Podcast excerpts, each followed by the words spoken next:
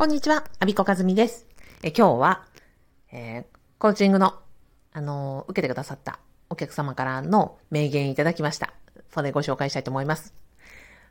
もちろん、えー、お客様のね、個人情報はお守りするので、あの、具体的なことは申し上げられませんが、今日、え、コーチングを受けてくださった方が、こんな風におっしゃってました。忙しいなりに私めっちゃ頑張ってるやん。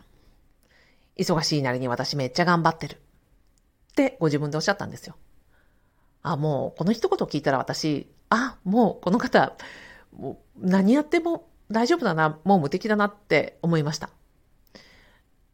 なんでかっていうと、人間進めない時とか、難しい時とか、辛い時ってどうなっちゃうかっていうと、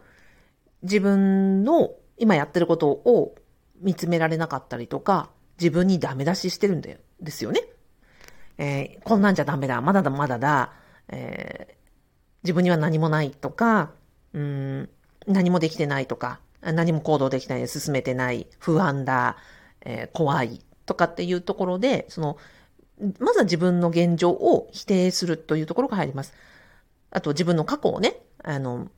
否定したりとか、こう、認められなかったりとか、しちゃうと、やっぱり過去を認められないので、えー、今も認められないし、やっぱり将来もそこからは道がこう、伸びていかないわけですよ。まあ、線路みたいな、キャリアって、あ、そうそう、キャリアって、あの、わだちっていう意味なんですね。わだちって、あの、私、雪、雪国なので雪で説明すると、あの、雪の上を一歩一歩歩いていく、あの、自動車が通っていくと、雪にあの線がつきます。あれがわだちですね。もともとはその馬車があの土の道を走った時に馬車のこうタイヤの車輪の跡がついていく。で生まれた時から今の自分の立ち位置までこう馬車が走ってきた。この歩んできた道のりすべてをキャリアと呼んだ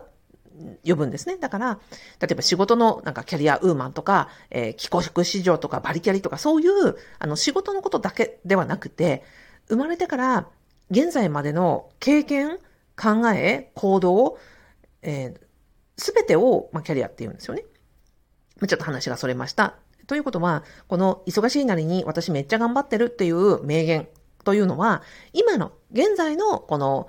立ち位置、場所まで来た自分を認められていることだし、それから過去の自分も、歩んできた、その、わだちもすべてひっくるめて、あ、私、忙しいなりにめっちゃ頑張ってるっていう発言になられたってことなんですよ。ということは、今までの過去のこの道のり、あの、わだちを認められたらば、この先にもちゃんと道を作っていけるってことなんですよね。逆に過去の道のりを、いや、こんなんじゃダメだとか、えー、あとは自分の今のまんまじゃダメだとか、まだまだだって思うと、そこから、じゃあここからどうしたらいいのってことになっちゃうわけですよ。ずっとそのわだちって続いてるものだから、このか今までの歩み、人生いろいろやってきた中、大変な中、くぐり抜けてきた今までの年齢分の道のりをちゃんと、ままず認めようよっていうところから始まるんですけど、これができている、この名言ですよね。だから、ああ、もう今日この一言を聞いたら、ああ、この先、もう、あの、どんなところに進まれても、どんなことを取り組まれても、この、私、忙しいなりにめっちゃ頑張ってるって自分に声かけられる方は、あどんなところに進んでも大丈夫だよなって思ったところでした。すごく名言ですよね。で、自分一人ではなかなかかけづらいという時には、ぜひ、あの、このラジオで、えー、この放送何回も聞いていただいて、えー、ご自分に、あなた自身に、この、私忙しいなのにめっちゃ頑張ってるじゃんっていうのを、えー、ご自身に声かけてみてください。はい。今日はお客様からいただいた宝物の一言でした。ありがとうございました。